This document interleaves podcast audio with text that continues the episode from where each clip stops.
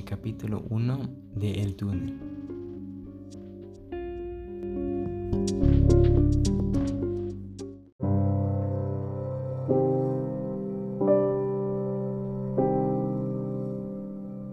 Bastará decir que soy Juan Pablo Castel, el pintor que mató a María Iribarne. Supongo que el proceso está en el recuerdo de todos y que no se necesitan mayores explicaciones sobre mi persona. Aunque ni el diablo sabe qué es lo que ha de recordar a la gente ni por qué. En realidad, siempre he pensado que no hay memoria colectiva, lo que, es, lo que quizás sea una forma de defensa de la especie humana. La frase todo tiempo pasado fue mejor no indica que antes sucedieran menos cosas malas, sino que, felizmente, la gente las echa en el olvido. Desde luego, semejante frase no tiene validez universal. Yo, por ejemplo, me caracterizo por recordar preferentemente los hechos malos, y así casi podría decir que todo tiempo pasado fue peor. Si no fuera porque el presente me parece tan horrible como el pasado.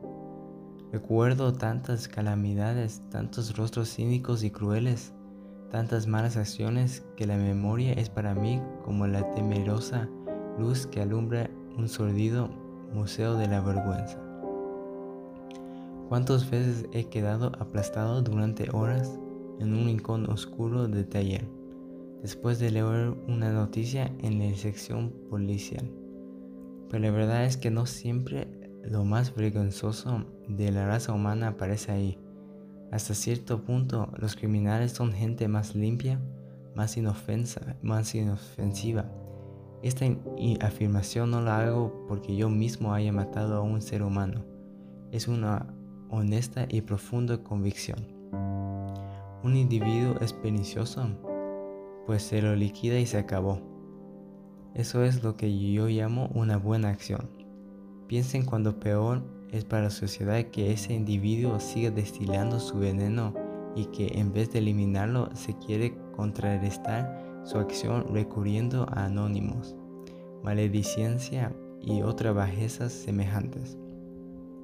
En lo que a mí se refiere, debo confesar que ahora lamento no haber aprovechado mejor el tiempo de mi libertad, liquidando a seis o siete tipos que conozco.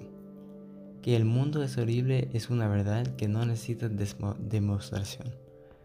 Bastaría un hecho para probarlo. En todo caso, en un campo de, concentración, en un ex pianista se quejó de hambre y entonces lo obligaron a comerse una rata, pero viva. No es de eso, sin embargo, de lo que quiero hablar ahora. Ya diré más adelante, si hay ocasión, algo más sobre ese asunto de la rata.